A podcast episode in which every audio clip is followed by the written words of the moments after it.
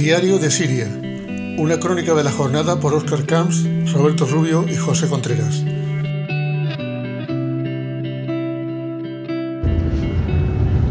¿Qué tal? Buenas.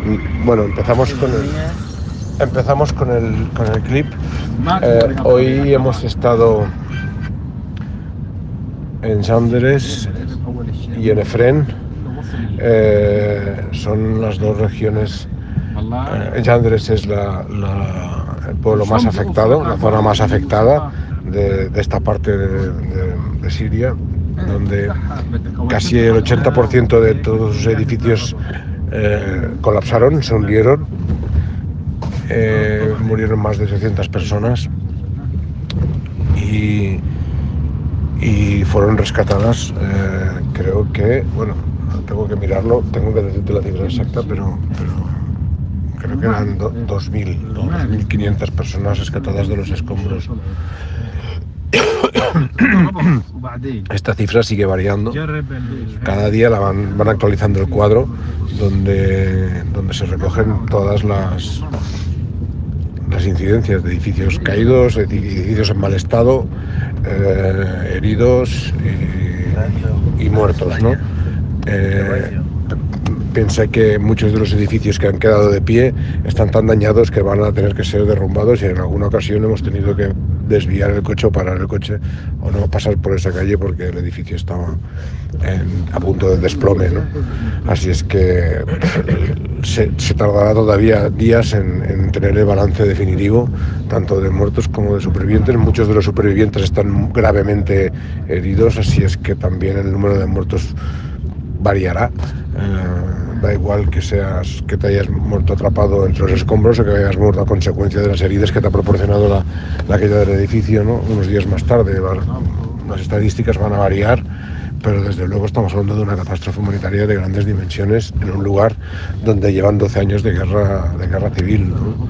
Eh, La visita a los hospitales ha sido tremenda, mm, durísimo, niños con fracturas, amputaciones, eh, paraplegia, mm, fin, es, es derrames internos, heridas graves, eh, es, es- es una barbaridad ver con qué recursos cuentan y cómo, y cómo están trabajando. ¿no?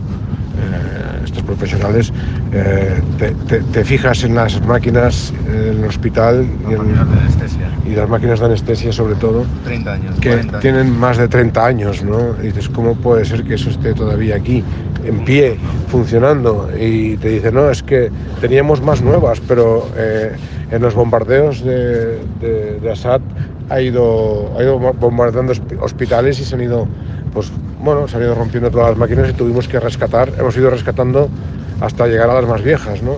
O sea que casi como aquel que dicen ha saltado el Museo de la Medicina para, para poder tener el hospital en condiciones. Eh, eh, y, bueno,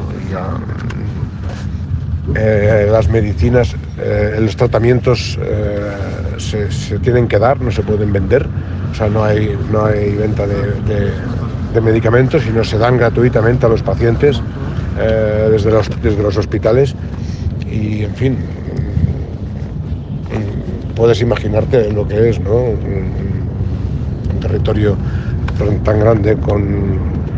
How many millions de habitantes, de persons no, no, Syria free? Six million, seven, or, or four? Five. Five. Sí, casi 5 millones de, habitantes en la zona, eh, que fueron los mismos, que ellos mismos se atendieron, ellos mismos se socorrieron, ellos mismos se desescombran y ellos mismos se lo hacen todo eh, con su, bueno, mm, tienen un pequeño grupo de profesionales, muy pequeño, pero, pero no tienen maquinaria pesada para tanta demolición eh, es- Rápida. eh, rápida, así que tardarán mucho tiempo en desescombrar y están sin luz, eh, sobre todo en Senderes, está toda la población afectada. Eh, ayer hubieron réplicas de, de 4,5 grados, varias por la noche, la gente tiene miedo, eh, duerme en las calles, enciende fuego porque no tiene casa. Senderes está, eh, bueno, es muy triste, es como, es como si hubiera sido como si hubiera sido obra de la divinidad, ¿no? una pesadilla. Humo, polvo y ruinas por todas partes, hierros retorcidos y, objetos personales por todos los lados. Es, como catastrófico. Y bueno, ya, ya lo hemos visto prácticamente todo. Tenemos la información, Roberto tiene todos los datos, toda la información, tenemos también formación gráfica. Nos hemos entrevistado con los directores médicos de todos los hospitales de, toda la zona afectada. Y, bueno, ahora es el momento de analizar todos estos datos y sacar algunas conclusiones, ¿no?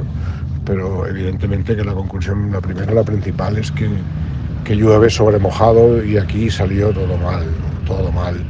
Eh, nadie ayudó, nadie vino, nadie trajo nada y la gente moría bajo los escombros solamente acompañados por las familias que habían sobrevivido, que eran los únicos que oían sus gritos porque nadie más oyó los gritos de media Siria cuando se hundió todo. A diferencia del otro lado, aquí se gritaba, pero no se escuchaba. La verdad es que no sé si nos estamos quedando sordos.